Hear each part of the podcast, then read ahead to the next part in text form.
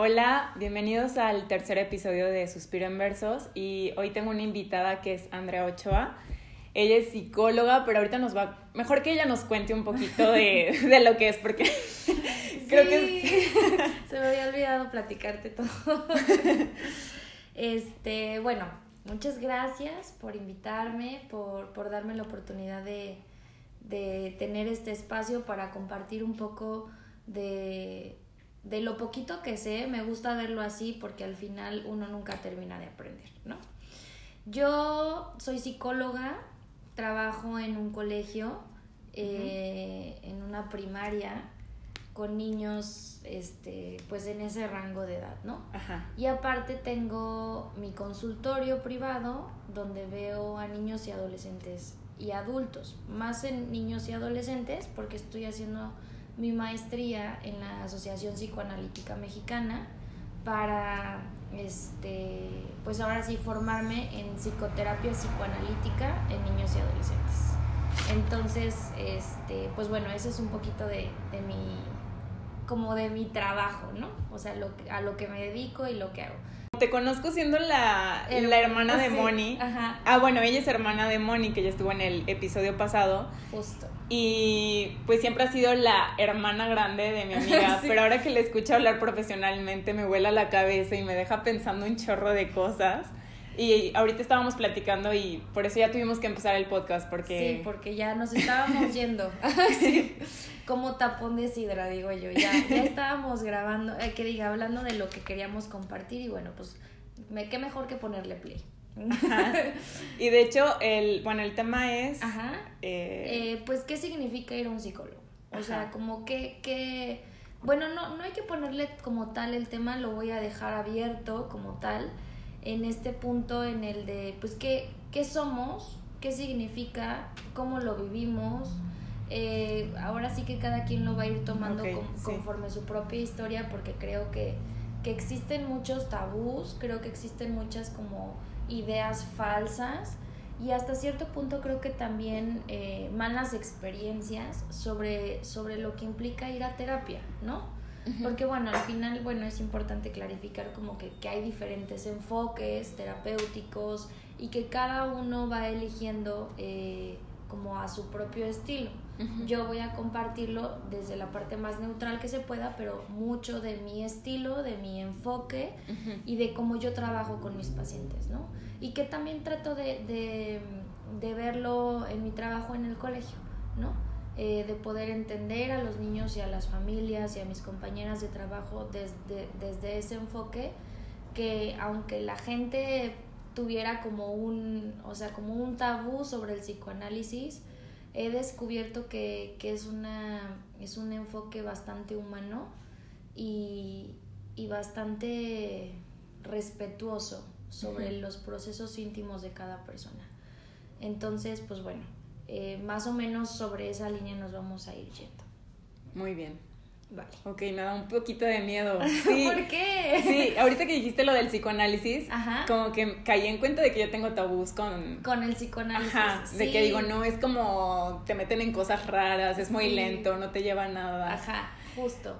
Pero bueno, ahorita, o sea, Está bueno, de lo que estábamos platicando, eh, pues es, es mucho que ver con el enfoque psicoanalítico y cómo, y cómo lo, lo pues sí, lo, lo, lo abordamos en, en, en, el proceso y con esta parte humana, que como te digo, o sea, es, es, es un tabú cañón, ¿eh? O sea, me impresiona muchísimo cuando yo platico mucho de que, ¿qué estudias o de qué es tu maestría, no? Este, está cañón el tabú. Pero bueno, parte de mi responsabilidad como, como terapeuta en este enfoque es quitarlo, ¿no? Y, y, darle la oportunidad a las personas que, que, lo vivan así, porque yo te puedo asegurar que yo he comprado el producto que vendo, ¿no? O sea, yo, yo eh, eh, lo que tengo ahorita como, como en mi tema emocional o como yo me siento, que nunca voy a llegar como al clímax, que eso es como que también otro tabú, este, pero como en el clímax así como de, ah, ya llegué a la autorrealización, ¿no? O ya llegué como a la, a la parte, a la meta de la montaña, ¿no? he, entendido que la autorrealización más bien, yo la, la, la defino diferente, Como pues va a ir cambiando, ¿no? Ajá. Y ha costado y duele mucho porque el cambio da mucho miedo. Pero era lo que te platicaba hace ratito. La vida es dinámica y vamos caminando, ¿no? Y cada quien, como en las frases motivacionales, ¿no? Cada quien decide qué camino quiere escoger, ¿no? Pero nos hemos dado cuenta que en la vida, o sea, la vida no es justa. O sea, esa es una realidad. Ajá. Y a veces pasa que por más bien que hagas las cosas, no, te, no siempre te salen bien porque no dependen de ti.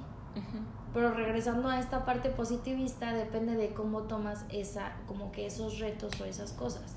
Ajá. Ahora, una cosa es, depende de cómo lo tomas, como decir, ah, sí, ya, o sea, la actitud que yo voy a tomar va a ser así, voy a cambiar este, esto y voy a ser mejor persona. Pero del dicho al hecho hay mucho trecho como tomar esa actitud se me hace una parte, o sea, como algo muy inhumano porque no siempre estamos así. Esa es la realidad. O sea, no siempre estamos felices, no siempre estamos contentos, no siempre... O, o sea, eso es algo falso, eso es un- un- una idea falsa de la vida que nos enseñaron las personas, el mundo entero. O sea, no, no voy a habl- hablar de familias o así. O sea, nuestro entorno social está basado en eso, ¿no?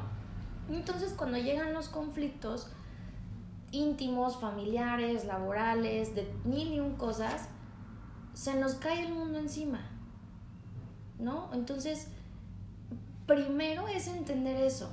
Sí, no, no es justa, no, ya sabemos, ¿no? Que no es justa. Nos vamos a topar con gente mierda, sí, nos vamos a tomar, topar con gente mierda. Pero el tema es qué tipo de persona elijo ser yo. Y en el tipo de persona que yo elijo ser, darme ese rango de que no soy perfecta, porque no lo soy. No existe la perfección, ¿no? Porque, porque luego idealizamos tanto la vida, idealizamos tanto a las Sí. personas que, o sea, que cuando chocamos con la pared que se llama realidad, se nos cae el mundo y de verdad tenemos estas sensaciones de que ya no le encuentra sentido a la vida. Y, y a ver, o sea, al final creo que es, eh, es humano, o sea, de, eso es lo que nos hace trascender. Pero he entendido que a partir de las crisis y a partir de los momentos culeros Ajá. es donde encuentras esa transformación, ¿sí? Y que no puedo evitar tener momentos feos y no puedo evitar tener bajones, pero si, si yo aprendo a conocerme mejor, si yo aprendo a, a amarme mejor, a respetarme, creo, me parece que es como, como es, hace muchísimo más fácil, y lo pongo entre comillas, o sea, estoy haciendo guiños, Em, como enfrentar eso. Y que el dolor es muy subjetivo y que cuando sientes que algo te duele mucho y piensas que nunca más quieres volver a sufrir esto y que eh, no va a volver a pasar nunca porque ya no lo voy a permitir y entonces me voy a cerrar, no sé qué, bueno, pues después te va a pasar otra cosa completamente diferente y vas a descubrir que te dolió más, ¿no? Entonces, aprender a, a no juzgarnos primero a nosotros mismos Exacto. es lo que nos va a ayudar a, a tener como ese proceso de trascender, de Ajá. evolucionar. Yo le digo evolucionar como Pokémon. Pero yo, siento que, yo siento que para llegar a ese punto, o sea, lo primero así muy importante es aceptarlo, ¿no? O sea, Ah, aceptar sí. el dolor, aceptar de que, ok, estoy pasando por dolor. Ujú. Ok, admito que no soy perfecta, que soy humana y está bien. O sea, incluso, por ejemplo, yo que creo en Dios, en Jesús, digo, hasta Jesús, siendo humano, tuvo que pasar por dolor, lloró. eh, o sea, si incluso Él se lo permitió, ¿yo por qué no me lo voy a permitir? Y entonces entiendes, o sea, como que este nivel de sobreexigencia tan inhumano en el cual vivimos la mayoría de las personas. Sí. O sea, está cañón encontrarte con personas en las que dices, es que no terminé esto. O es que, la, o sea, la forma en la que estoy viviendo esto está de la chingada, entonces ya voy a abortar la misión, ¿no? O sea, decir, güey, espérate, párale tu tren un ratito y trata de entender por qué lo estás viviendo así y Ajá. tú, o sea, qué puedes hacer contigo mismo al respecto. Pero está cañón, ¿eh? O sea, de verdad está cañón. y, es, y es parte a lo mejor que, que, en esta pandemia despertó mucho. O sea, despertaron muchísimas emociones y muchísimos afectos. Porque yo lo entiendo así. A ver, este, es mi percepción y mi opinión, pero yo lo veo así. Em, estamos todo el tiempo en chinga. A ver, yo soy súper mal hablada. Voy a hablar. No te juzgamos. Nadie te juzga. No, porque ni yo. O sea, yo encuentro una libertad tan rica de poder describir las cosas así. Pero bueno, este. Estamos en chinga todo el tiempo, ¿no? O sea, que me tengo que levantar pensando yo en mi rutina a tal hora, tengo que hacer esto, tengo que entregar esto, tengo que que, que ver esto, todo, y luego ya regresas, y que tú, que yo, que bajas, este, después en la tarde tienes mil y un cosas, y luego súmale en esta parte de sobreexigencia física, ¿no? De que el ejercicio, de que tú, bueno, las mujeres, ¿no? Pero también entiendo que los hombres así lo viven este, porque me ha tocado ver, este, o de que hay, este, mil y un, o sea, estás todo el tiempo, todo el tiempo, todo el tiempo, y llega un momento, o sea, un, un un caos. O sea, es una ola que nos arrolla a todo el mundo y nos revuelca y se va, ¿no? O sea, se va porque al final pues estamos ya quietos, estables, como cuando ya te revuelca la ola en la orilla del mar y ya estás así de, ah, a ver, bueno, ya pasó mi, mi angustia, ya pasó mi ansiedad, ya pasó mi miedo, guiño, guiño, porque están, o sea, siempre, o sea, no se van, pero están. Y este, y empiezas a, empiezas a decir, ok, ya, o sea, ya pasó como lo, lo que se ve arriba, ¿no? En el iceberg, la puntita, ya estamos en la puntita. Pero estás en, en, en este momento eh, tan íntimo contigo y con tu gente que empiezas a descubrir todo lo que no te habías permitido ver en tu rutina de tu vida, ¿no? Y lo dijeron muchísimos en, estos, en, en estos posts de fin de año, de que el COVID me dio la oportunidad de entender y chalá, o sea, bueno, todas estas frases que todo el mundo dijo, ¿no? Pero al final, ¿qué estás haciendo con eso? ¿No? Que eso es lo que, lo, lo que, a, lo que invito en, en el tema de, de, de, promover la salud mental y, y de promover el hacerte responsable de tu salud mental. O sea, ok, en esta calma, en este aislamiento que vivimos, en este descubrirme, en este conocerme de forma diferente y particular en una situación aislada, porque bueno, esperemos no se vuelva a repetir una pandemia mundial, pero ¿qué, ¿qué, estoy haciendo con eso? ¿No? ¿Qué estoy haciendo con toda esta revolución de emociones que sentí, con esta ansiedad, con esta depresión, con estas crisis de angustia, con esta ira, con o sea, ¿qué estoy haciendo con, con todo esto que estoy sintiendo? Sí, sí, sí. O sea, es, eh, la pandemia nos dio la oportunidad de darnos cuenta que sentimos. O sea, porque ni siquiera nos damos Totalmente. Entonces, ya me di cuenta que estoy sintiendo, ya me di cuenta que soy humano y que, y que, y que puedo sentir. ¿Ahora qué? ¿No? ¿Qué voy a hacer? ¿Cómo, cómo, cómo puedo hacerme responsable? Claro, yo siempre te voy a promover el, el invertir en ti en una psicoterapia, ¿sí? Pero no es la única forma en la cual tú puedes enfrentarte porque al final es un trabajo es diario, un trabajo, Es una decisión de todos los días. Ajá. Yo así lo, lo entiendo al matrimonio. Ajá. Porque creo que, que el amor Es, es algo que tú vas construyendo todos los días. Sí, y es una decisión de todos los días. Hoy sí. Y, y así entiendo el matrimonio porque sé la complejidad que implica el compartir vida con alguien, ¿no? Y el poder entender cómo está, cómo, cómo, conjugar, ¿no? Dos personas, cómo conjugar. Pero en, el, en, este, en esta conjugación, cómo, cómo ser, o sea, cómo ser compañía, sin depender, cómo ser compañía, sin, sin, sin sufrir, ¿no? O sea, es, es, un tema. Pero creo que también el, si, si uno que está casado está comprometido todos los días a, a, a, construir ese amor, porque el amor evoluciona, porque el amor cambia, porque nosotros cambiamos, porque la vida cambia, ¿por qué no hacerlo conmigo? Sí. O sea, ¿por, qué no empiezo conmigo? Porque entonces el día de mañana, si tú no estás casado o si quieres hacerlo, no sé, pienso en los adolescentes que idealizan como el, el tema de eh, cuando me case ya todo va a estar mejor, ¿no? Que era lo que tú comentabas al principio en el, en el primer podcast, ¿no? Y pues, sorry, not sorry, pero el matrimonio da otro panorama sobre las cosas que tienes que trabajar y lo compartiste, ¿no? Pero no solo el matrimonio. No, incluso yo creo que hasta estar con un roomie. Ajá, sí. porque ves, cuando ya no viva con mis papás, cuando ya iba yo solo, y de repente tienes que estar con un roomie para compartir gastos, etcétera, etcétera, te empiezas a dar cuenta que desde ahí empieza el sí ese ejercicio de comunicarte con los demás, pero para comunicarte con los demás tienes que saber qué quieres comunicar. ¿Y qué estás sintiendo? ¿Qué estás sintiendo? No, o sea, al final es como decir, eh, y es, una, eh, eh, es un tema, el matrimonio es la mejor forma de explicar esto, ¿no? Porque la gente que está casada lo va a entender, la gente que estuvo casada también lo va a entender o, o lo que sea, ¿no? Pero al final no es solo en eso, ¿no? Es en tu trabajo, es en tu, en tu relación contigo mismo, es en tus relaciones con tus amigos, ¿no?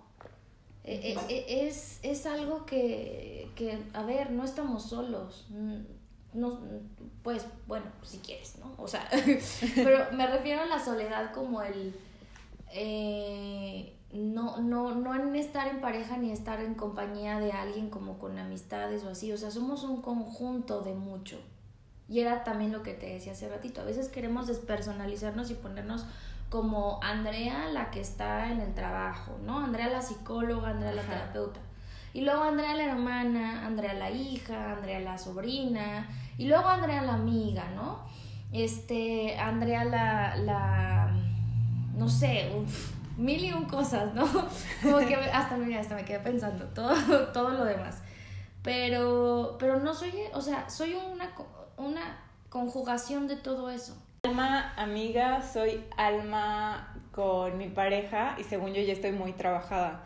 Pero llega, llega alma profesional, que es como algo nuevo en mi vida. Ajá. Y entonces ahí soy súper complaciente con los clientes y así, y como que digo, no, también ahí hay, hay que poner límites, también ahí hay que decir hasta aquí puedo, hasta aquí no. O sea, por mejor que yo te quiero ofrecer el servicio, eso también para mí es imposible de hacer, o no sé, en este momento no. Y entonces ahí es como que ah, es otra parte que me pone como, como a decir, bueno, tengo cosas que seguir trabajando, no porque haya ido una vez a, terapia significa que ya esté bien. Y, y también le comentaba a Andrea, o, o, no sé si te comenté, pero algo que, que sí quería compartir desde hace tiempo es que yo empecé publicando el primer podcast hablando del amor propio y cuando lo compartí me emocioné muchísimo y me di cuenta, tengo que seguir invirtiendo tiempo en mi salud mental porque ha traído frutos buenos. Y dije, la verdad, hay cosas que me siguen faltando, ¿por qué no regresar a terapia? O sea, como que me automotivé a regresar. Claro. Y ahorita, eh, bueno, ya tengo una sesión que fui de, del primer podcast acá. ¡Qué chido! Y, y sí es un reto, ¿eh? Porque hasta de repente digo, la dejaré. Y digo, no, o sea, yo me... O sea, tengo que que vivir lo que estoy diciendo. No sabes cómo me ilusiona y me pongo bien chiflada cuando alguien me dice decidir a terapia.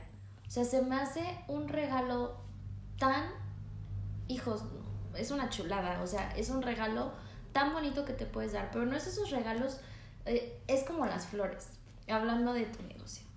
Están preciosas, pero pareciera que, que, y uno quisiera que lo hermoso y precioso se quedara así siempre, ¿no? O sea, como que dices, ay, así, ya que no se mueran, ¿no? Ajá. Pero se marchitan. Pero si tú las cuidas otra vez, o sea, si, si tú sabes cuidar tus flores, Ajá. o sea, va, va, va, a llegar un mundo en que se van, se van a marchitar algunas, otras van a renacer. Entonces es como, como, como toda esta parte eh, no sé, o sea, se me ocurrió ahorita esta analogía, y luego soy de esas, que viene como en esta parte de que, pero si tú no la, las, em, Las las riegas. las cuidas, les buscas, no sé, me regalan unas flores, les busco un espacio donde las pueda plantar. Incluso que te informes, ¿no? Claro, así, a ver, estas flores cómo son, ¿no? Ajá. Si lo hacemos con las flores, con las macetas que queremos en la decoración de nuestra casa, si lo hacemos con mil y un cosas, ¿por qué nos cuesta tanto trabajo verlo hacia nosotros mismos? O sea, ¿por qué somos esas personas que nos juzgamos tanto?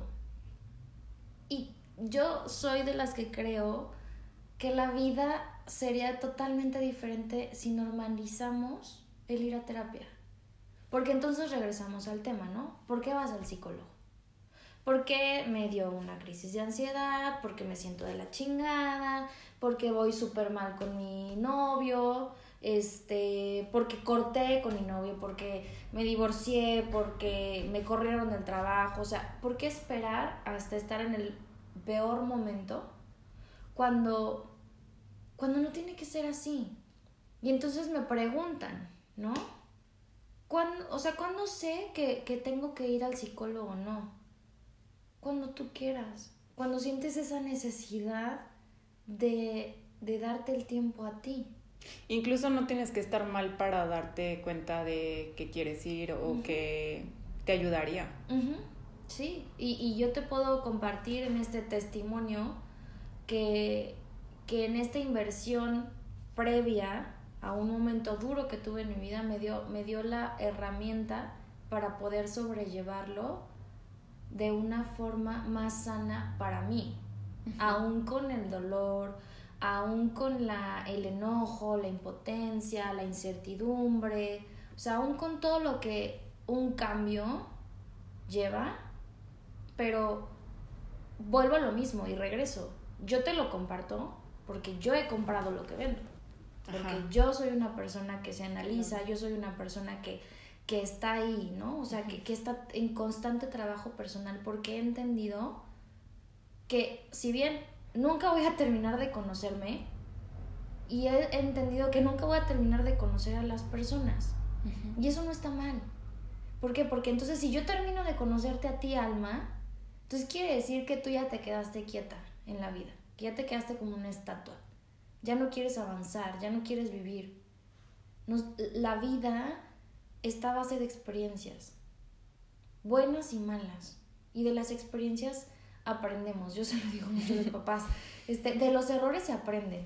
Y se- siempre me dicen, o sea, como que lo digo así y le dije, siento que pensaste lo mismo que todo mundo piensa cuando te dicen eso, ¿no? O sea, de los errores se aprende. ¿Qué? Está tan choteado eh, esta frase en la que dices, ¿sabes? Sí, ¿verdad? Sí, sí, del- o sea, como, pero nunca la internalizas en el decir de las crisis, de los errores, de los malos momentos, del dolor, de la parte humana, es donde yo estoy aprendiendo a transformarme.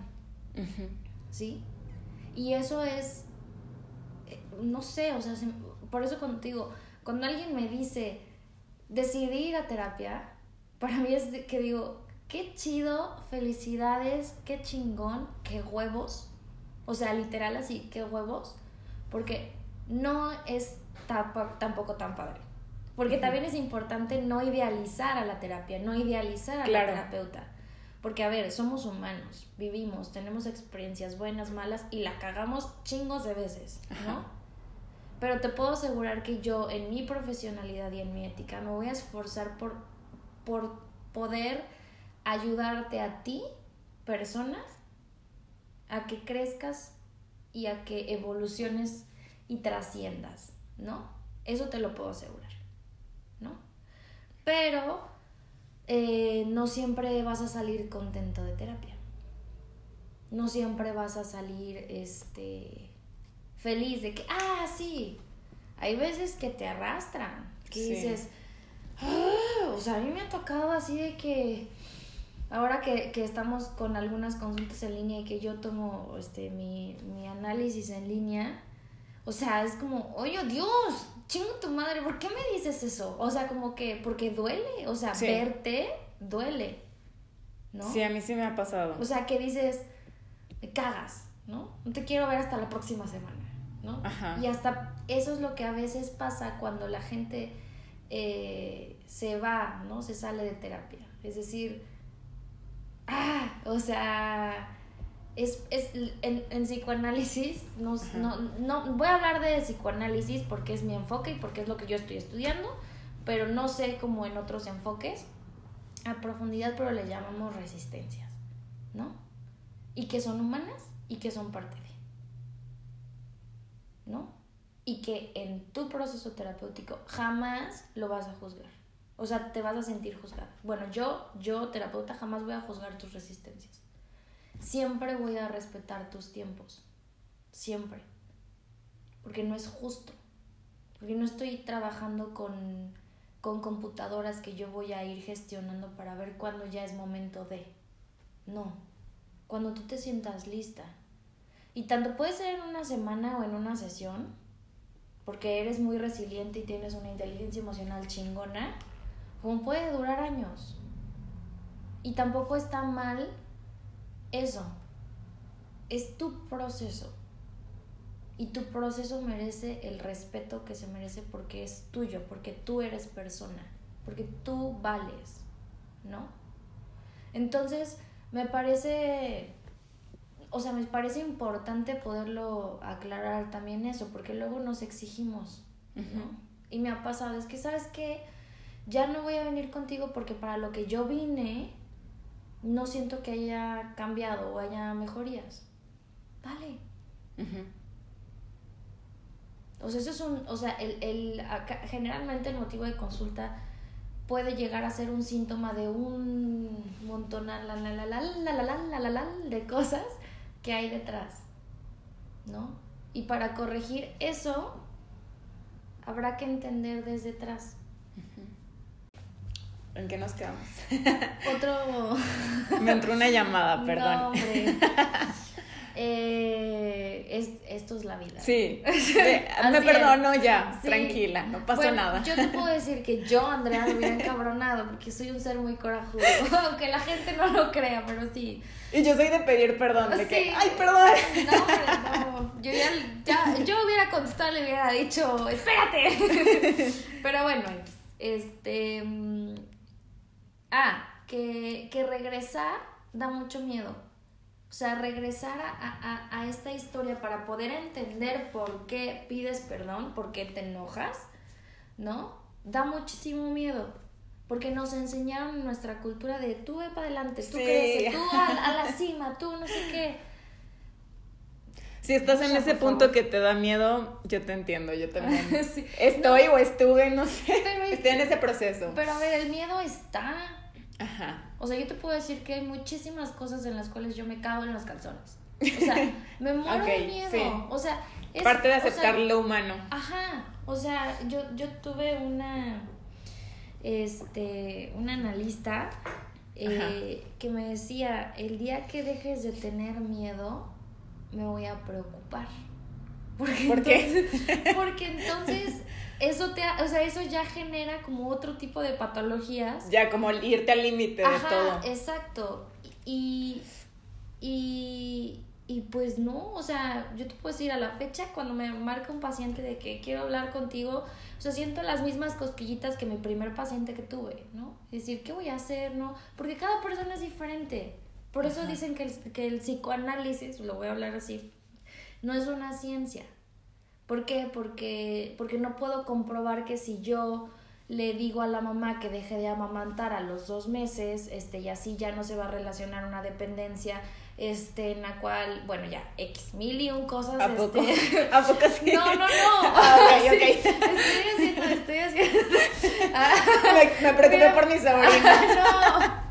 Hubiera visto la cara.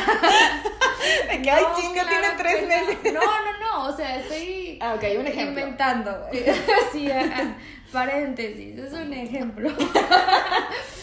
este, eso va a significar que no se haga, o sea, como que si yo, o sea, si tú dejas de aumentar a los dos meses, esto ya no vas a generar una dependencia y entonces ya, bueno, X, ¿no? Ajá.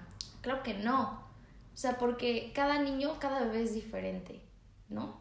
Ciertamente hay ciertas recomendaciones y ciertas cosas que, que uno puede, por, por la experiencia, ve cómo, cómo, cuál es el desenlace, no sé, de amamantar uno, dos años o hasta tres, porque luego está de moda.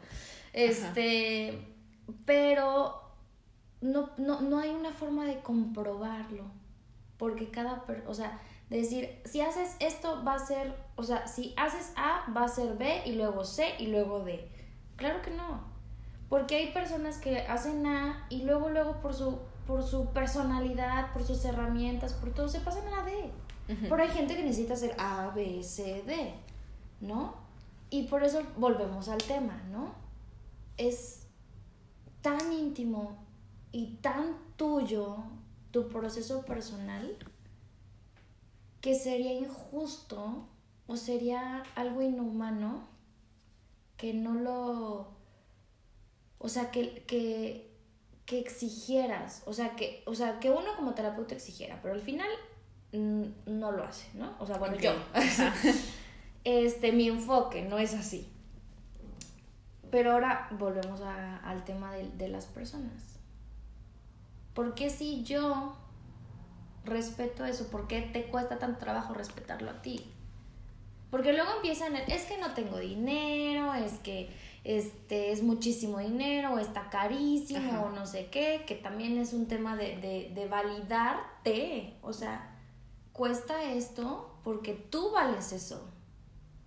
Igual es una profesión, es mi trabajo y de esto vivo. Sí, claro, porque me estoy formando para eso, porque estoy invirtiendo para ayudarte.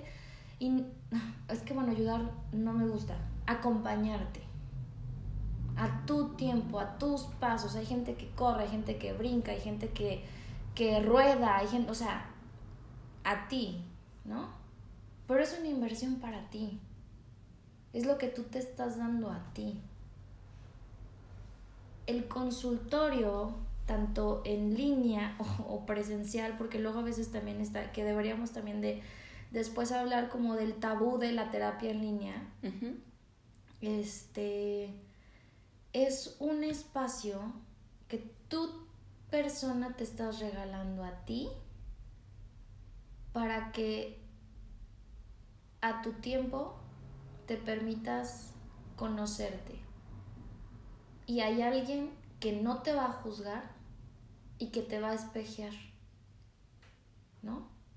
Y entonces por eso está el proceso en el que, en el proceso de evaluación, en el proceso de la, de la transferencia, de, de todo, de todo lo, lo, lo que se genera en en, al inicio del tratamiento en el cual un terapeuta está aprendiendo a conocer al paciente también y poder ver cómo sería la forma en la cual yo voy a confrontar, que yo voy a interpretar lo que tú necesitas saber a tu estilo, ¿no? Claro, hay, hay, hay terapeutas como muy directivos, hay terapeutas como más estrictos, hay terapeutas más este, sarcásticos, ¿no? Yo soy un poco afectiva, yo soy así, aunque a veces sí digo, a ver, o sea, estoy entendiendo que esta forma no es, no, no la estás entendiendo, no, no me importa, o sea, me cambio y, le cambio el sarcasmo y, y, todo. Por eso no decimos qué hacer, porque luego después, es que dime, tengo una paciente, una señora de 60 años, me dice, es que Andrea, dime. ¿Cómo le hago? Dime qué hacer, o sea, ya, ya. Y yo, o sea, e, es en línea, la hago en línea y le digo, bueno, me encantaría sacar el manual de cómo vivir una vida feliz Ajá, paso uno. Paso, uno, me encantaría. Pero no existe. Yo no te voy a decir, porque aparte cuando, cuando uno es así de directivo, no lo integras. ¿No? Que es, es, lo que el psicoanálisis a mí me ha enseñado. Hasta que tú no estés lista, no lo vas a integrar en tu corazón. así lo veo. Sí. Entonces, si, si tú me dices qué hacer, lo voy a hacer porque tú terapeuta me estás diciendo, pero entonces si no funciona, hey, tú fuiste. Entonces, como no lo integré, no me voy a hacer responsable de esa decisión porque la que me dijo que lo hiciera fue mi terapeuta. Ey, no. Hay algo que se llama libre albedrío, que tú elegiste, ¿no?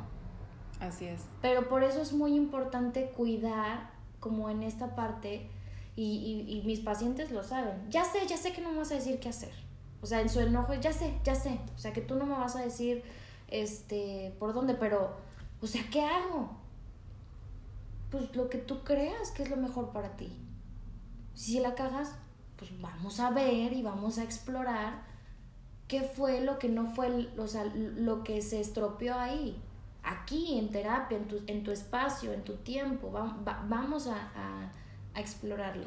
Pero sí también, también hay ciertos consejos, ¿no? Como de cómo comunicarte. Ah, no, sí. O sea, al final también están como estas estrategias, ¿no? Y orientaciones. Estrategias. ajá, ajá. Pero que, pues, o sea, a mí me pueden funcionar unas y a otros no.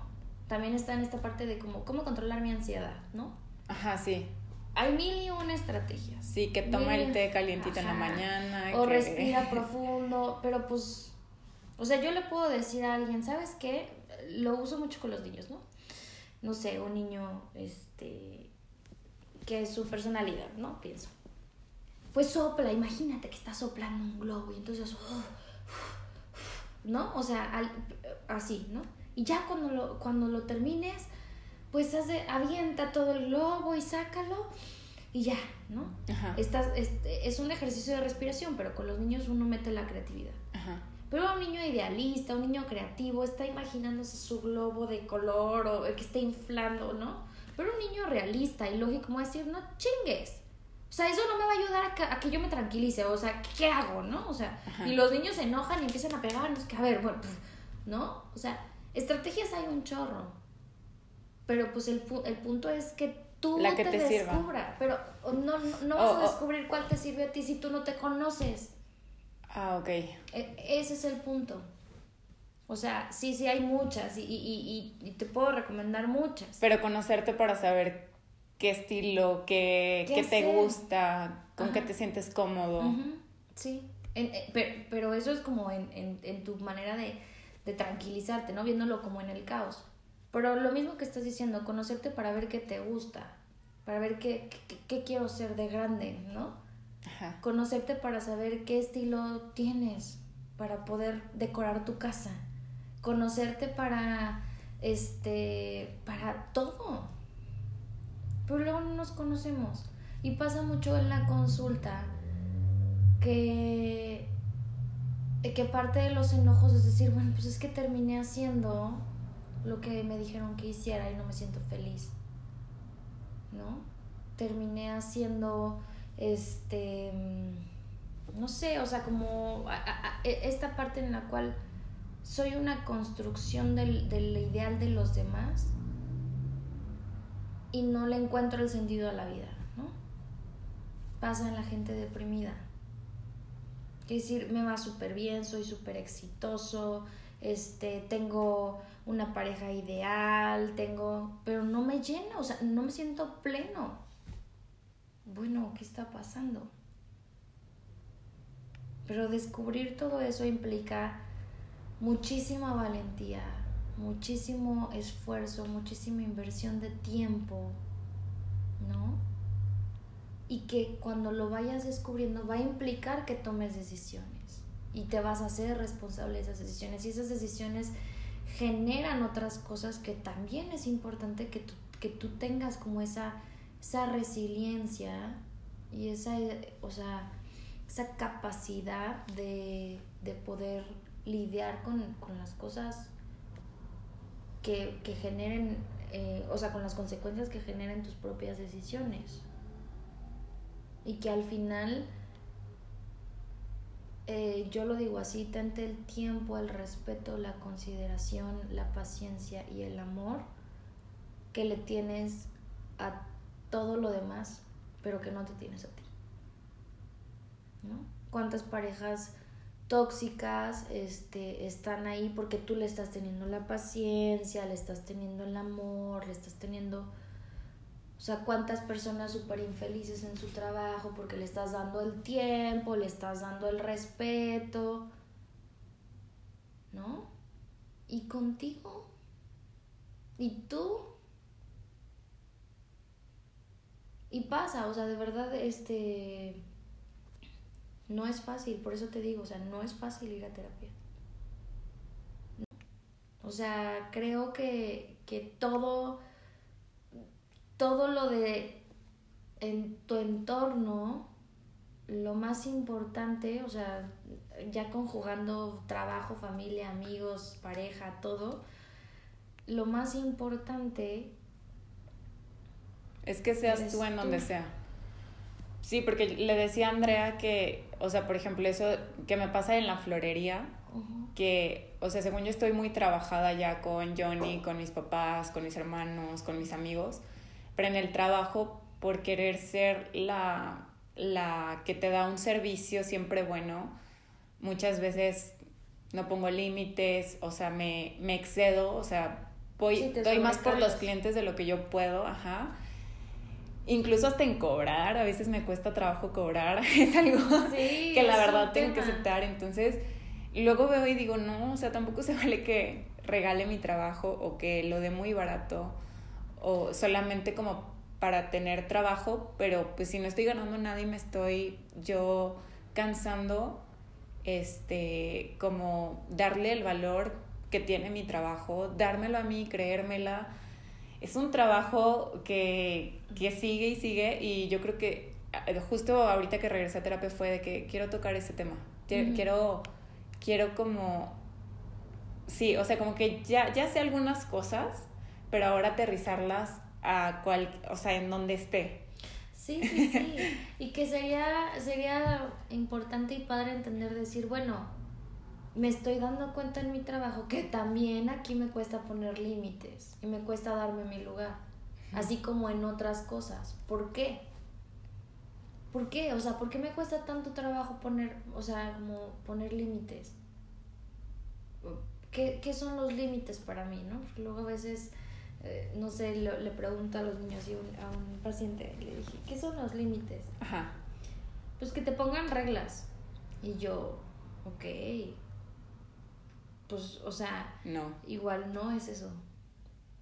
Ajá. Claro que lo voy a decir, claro que no, no son reglas, no, tus papás le están regando, no, o sea, es, acabo de ver algo más del motivo de consulta por el cual tengo que eh, trabajar y abordarlo y decir, no es así. Porque entonces, bueno, ya es otro que ya podemos ir viendo después.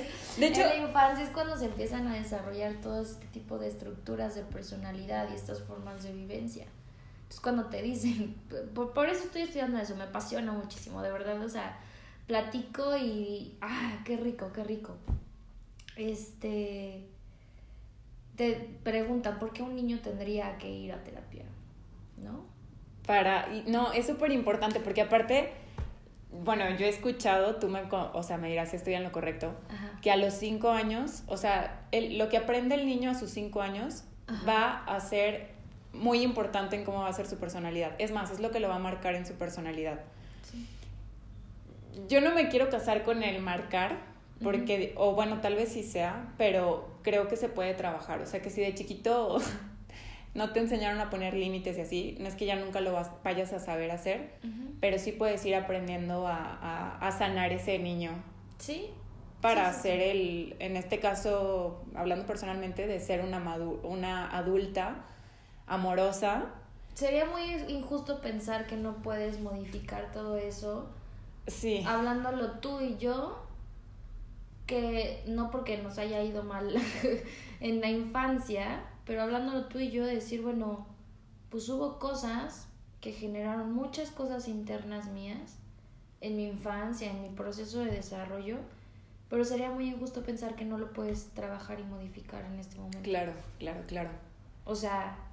Es parte de amor y de, de tener como compasión, ¿no? De, a ver, vamos a, sanarlo y... Es esta consideración que te digo que, que, que, que la tenemos con todo el mundo la consideración en mi trabajo. Ok, bueno, ok, te lo dejo en tanto. Ok, te lo entrego mañana, está bien. Cuando sabes que es un trabajo que tienes que entregar, en, que, que te tardas en dos días. ¿No?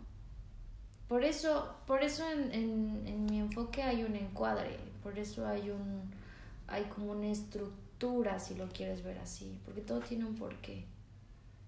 Porque si yo no cuido eso, te estoy dando, o sea, como que estoy entrando a, a un mundo en el cual te voy a, voy a permitirte que puedas hacer lo mismo que has hecho con todos los demás, ¿no? Y que te ha traído aquí. Y no, o sea, aquí vas a descubrir muchas, muchas otras cosas tuyas, pero que también poder modificar lo que, lo que te ha traído aquí. Y de hecho, bueno, eh, una de las preguntas que, que hice de que en mi perfil y en la página fue ¿qué le preguntarías a una psicóloga? Y una chava me puso de cómo poner límites. Y se me hizo bueno porque... Sí. Ay, yo creo que es una pregunta muy buena y muy amplia en su respuesta. Sí. Porque no hay. Me encantaría sacar el manual en el de la vida perfecta, en el capítulo de los límites y en el paso 1, 2 y 3. No.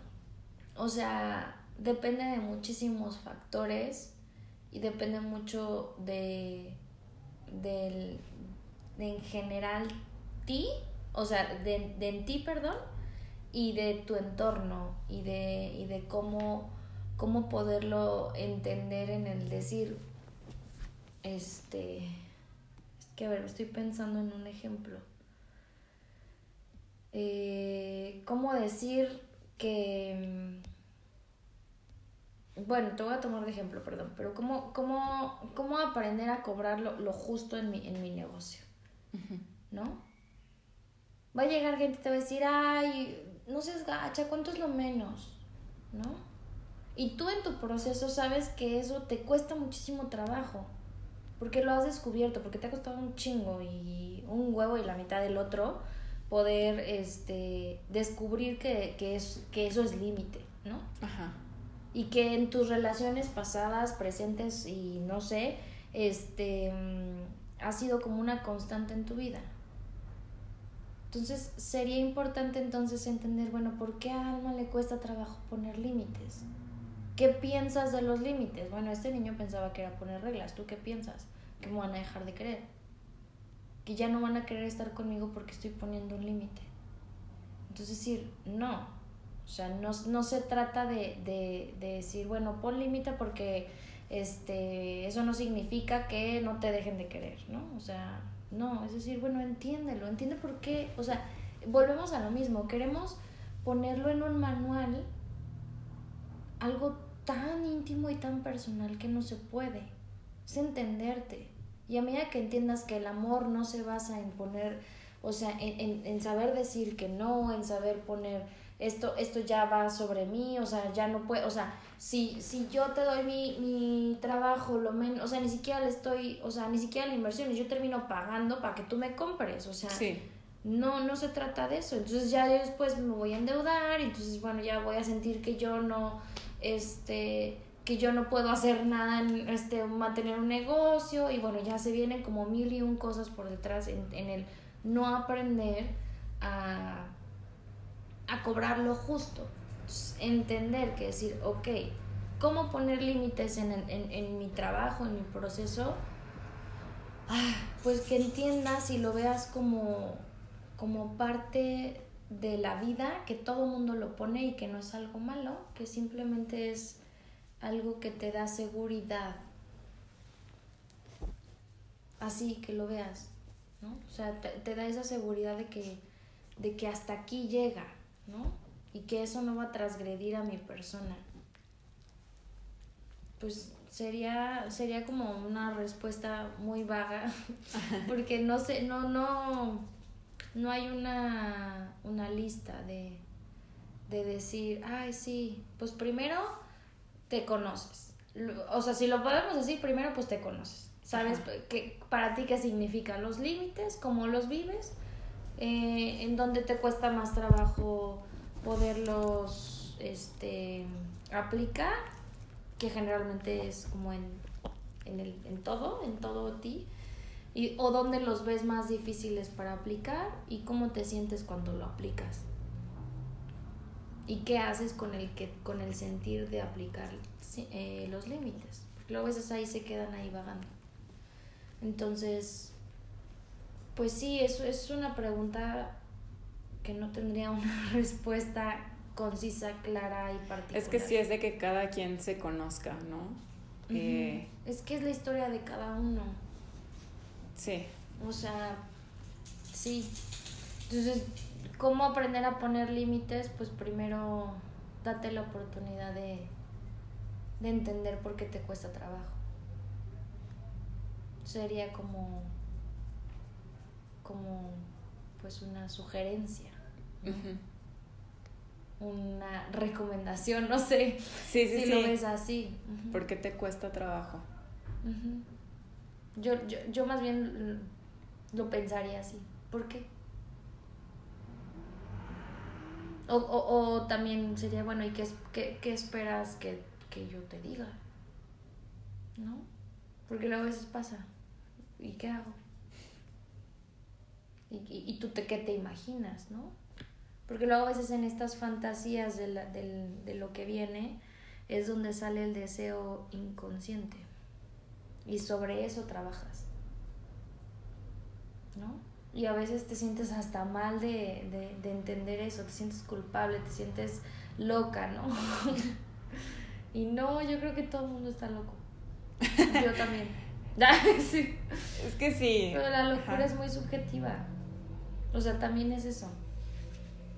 Está, está muy estigmatizado que la locura son las personas que tienen una condición de esquizofrenia. Una patología. Una patología. Y pues no.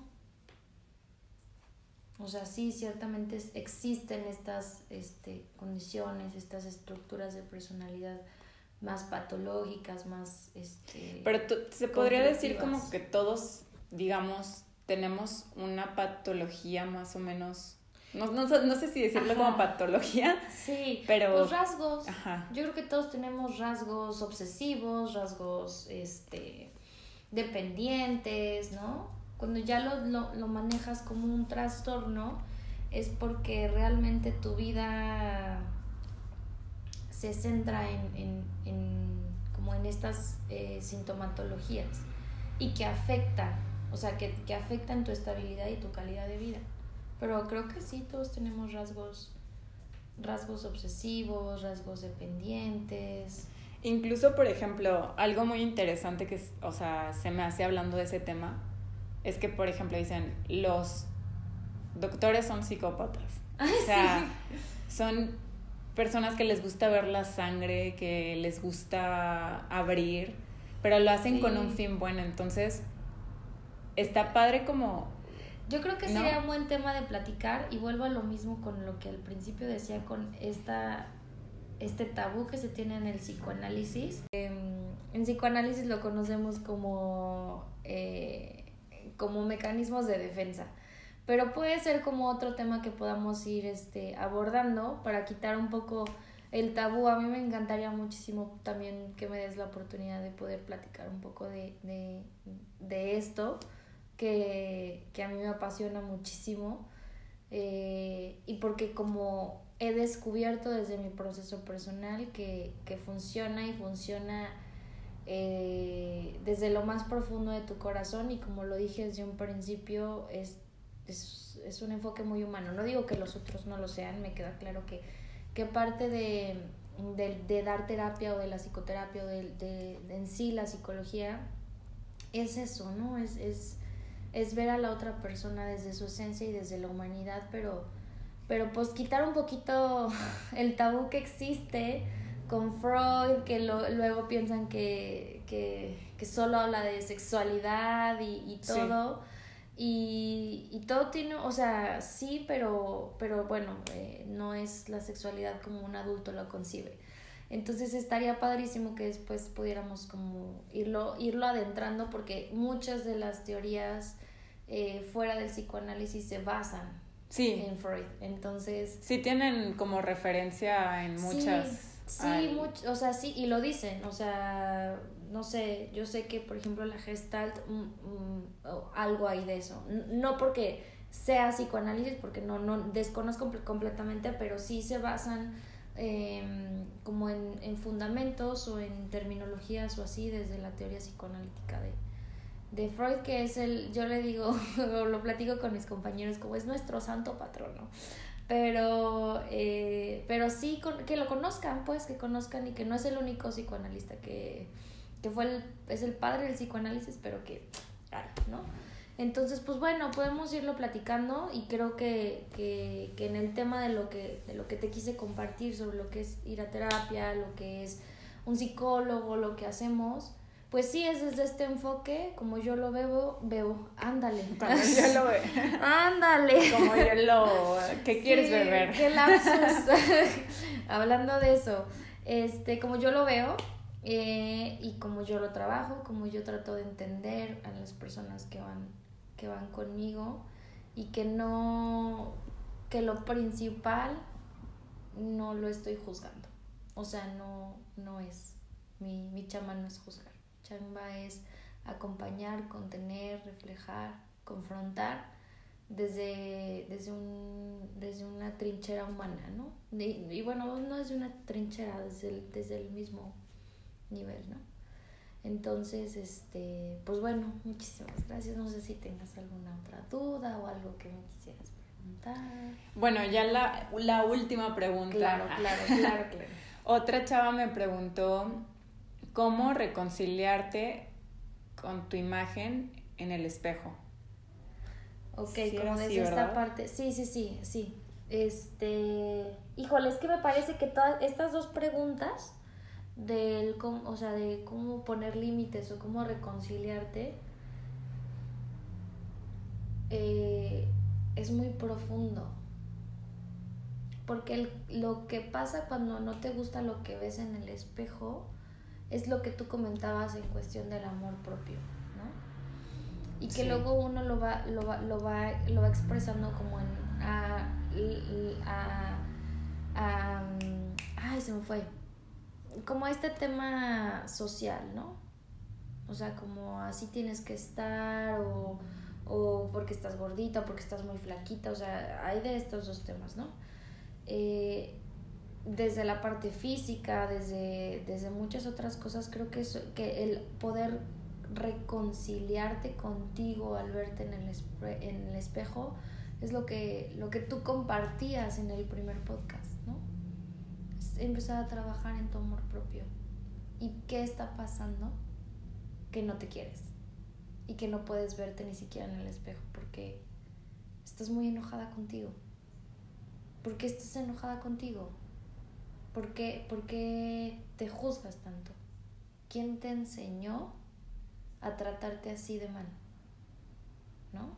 O sea, como que me... o sea, de estas preguntas me surgen más, ¿no?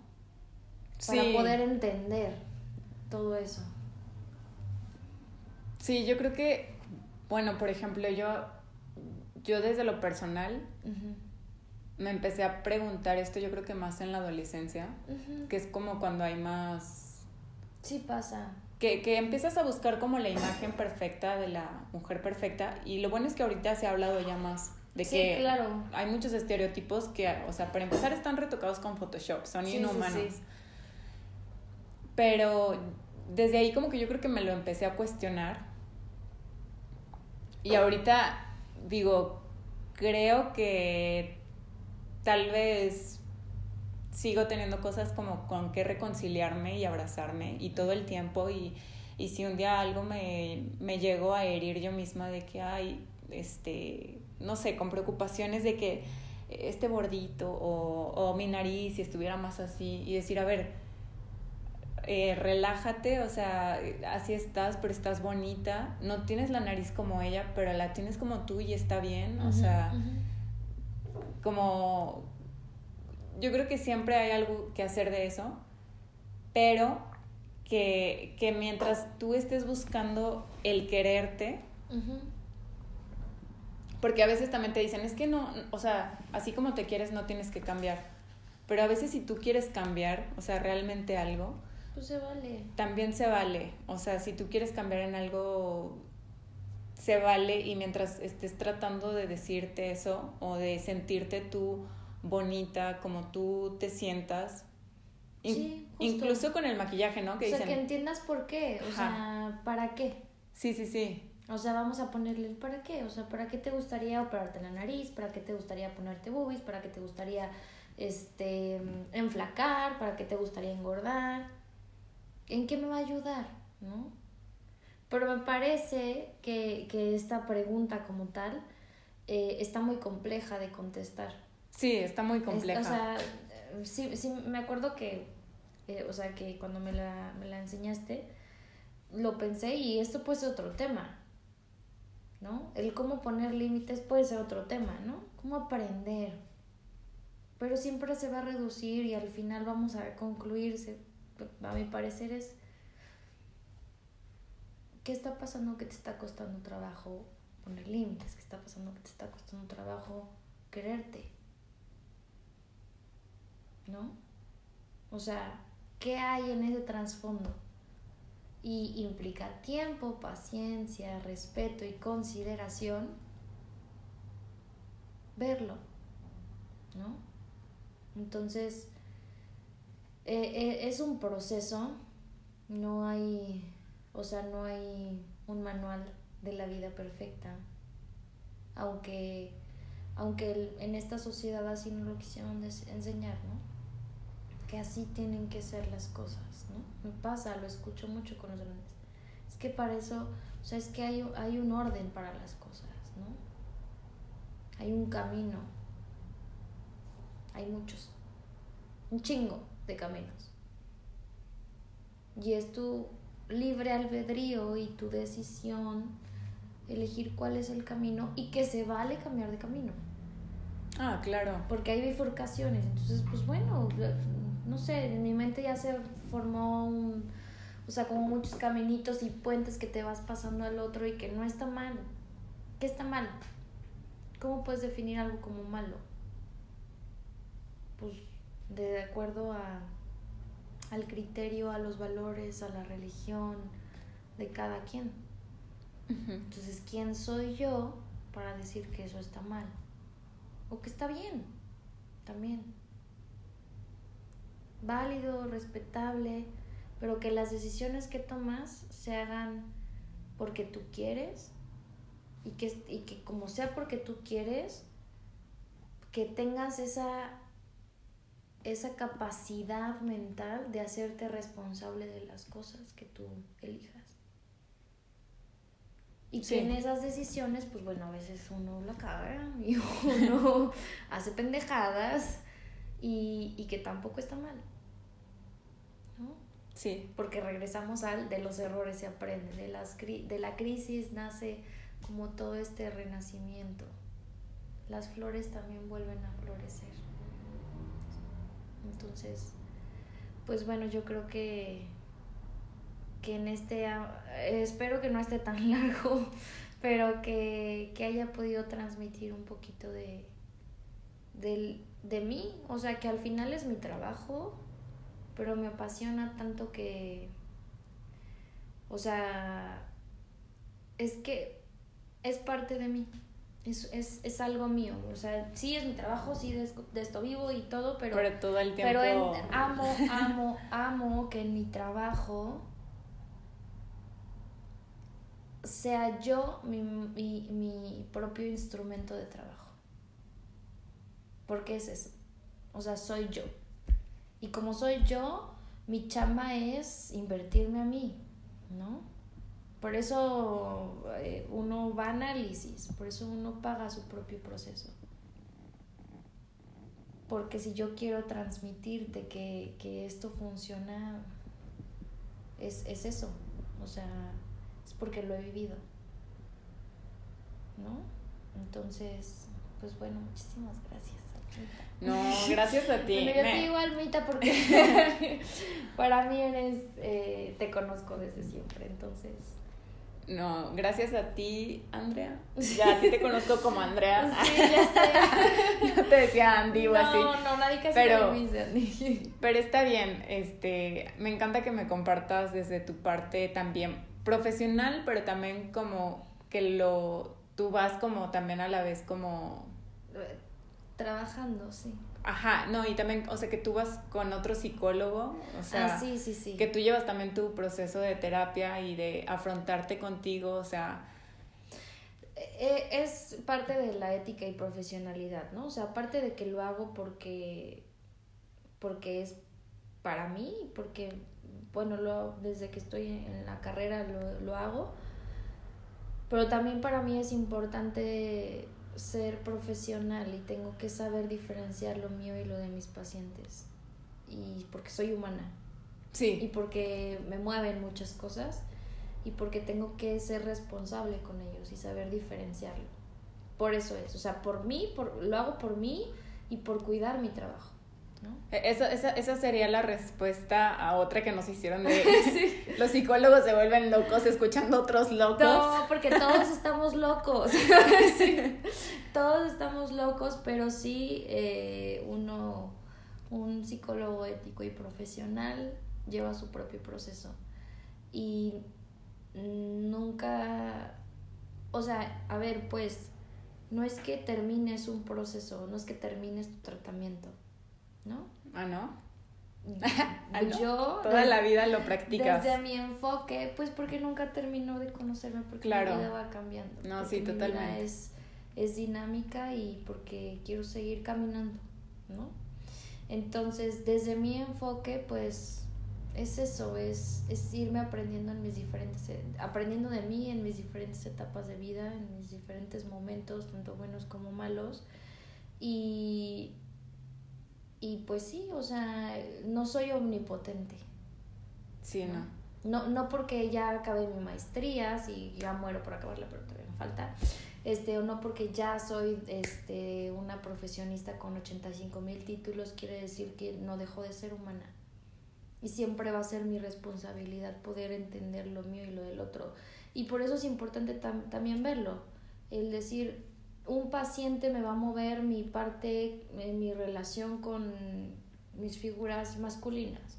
Por otro paciente me va a mover mi, relación con mi infancia. Y, es, impresionante eh, todo lo que, lo que mi trabajo me enseña a mí de mí misma, ¿no? Entonces, bueno, o sea, al final me dedico a esto y, es parte de, y, pues sería muy, muy, ¿cómo es la palabra? Como muy prepotente de mi parte decir que yo ya no lo necesito. Que yo ya acabé con mi, con mi proceso. ¿No? Entonces, pues no, soy humana, no soy omnipotente y porque cada persona tiene una fibra, o sea, cada persona en tu historia tiene una fibra en, en, tu, en tu proceso que es importante trabajarlo, ¿no? Entonces, sí, sí, más... Um, sí, yo me quedo con esto, aceptarnos humanos y, y, con eso, con las debilidades que también tenemos.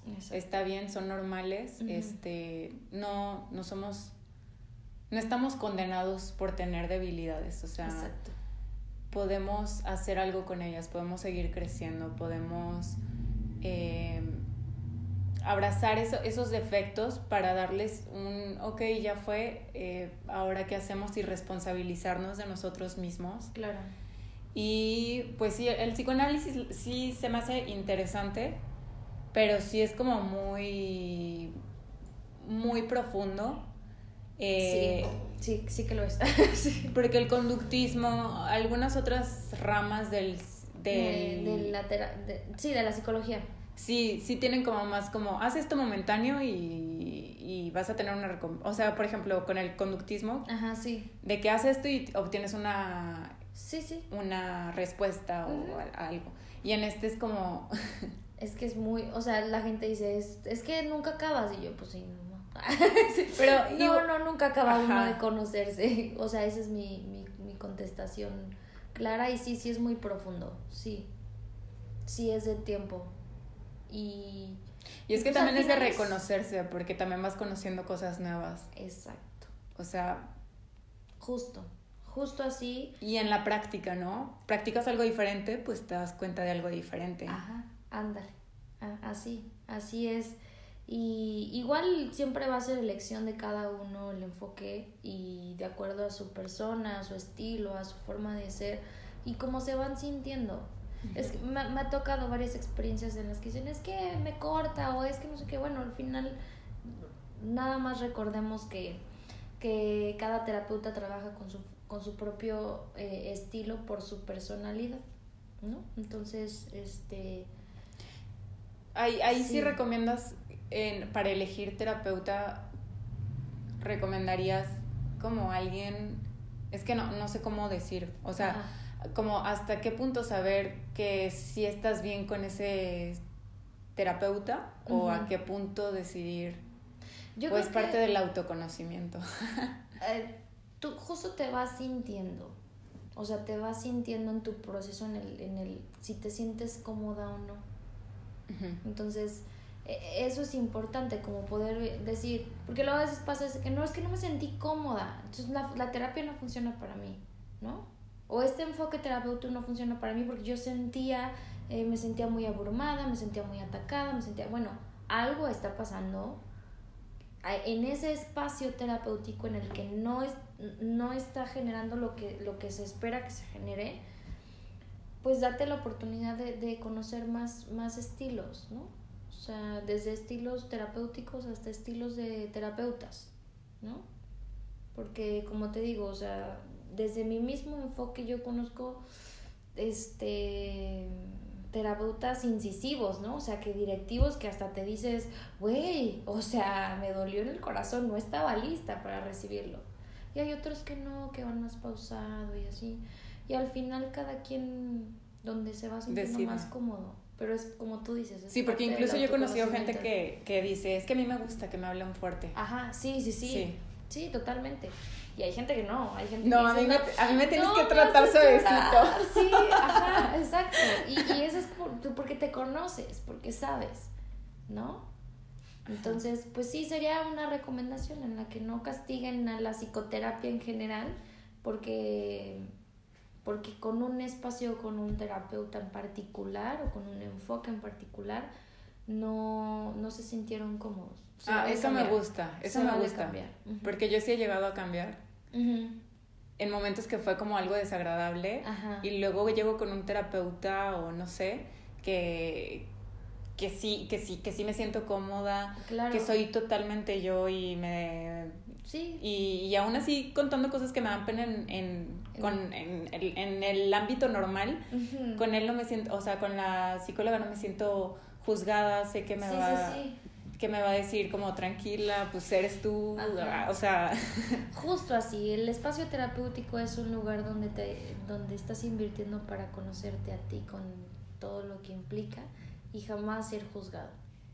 Si te sientes juzgado, ahí no es, ¿no?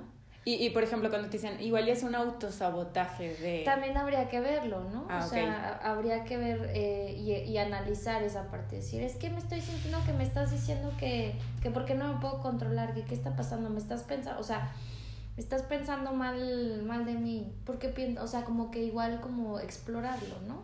Si tú ves esa disposición de tu analista, bueno, yo lo veo así, perdón, como de tu terapeuta, este, de, de poder explorarlo y abordar tu enojo, porque también te enojas y, y está chidísimo poder decir estoy súper enojado contigo, este, pero poderlo diferenciar, ¿no? O sea, el, diferenciar el enojo eh, y, y, al hablarlo te das, vas, vas rompiendo esas resistencias. Pero bueno, ya eso es, es, es, todo un tema. Ay, qué padre. Con esto que me dijiste ya, ya, ya pensé en algunos, algunas cosas nuevas que quiero intentar. Ajá, sí, vas a ver que sí, te va a ayudar.